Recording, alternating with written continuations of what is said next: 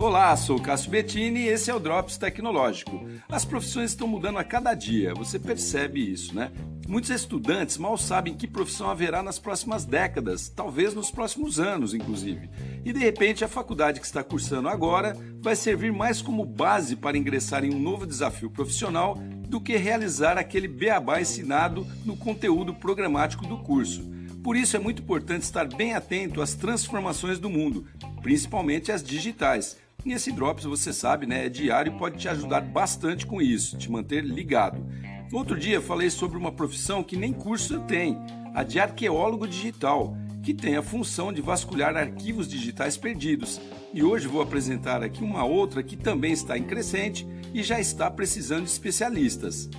É a profissão de arquiteto de nuvem, conhecido como cloud computing, que é a pessoa responsável pela infraestrutura de nuvem digital oferecida aos clientes, mais do que desenhar sistemas e ambientes de TI, ela escolhe as tecnologias que serão usadas, quais as marcas são as mais adequadas, como as ferramentas serão integradas e, por fim, cuidar de tudo que foi construído ou organizado.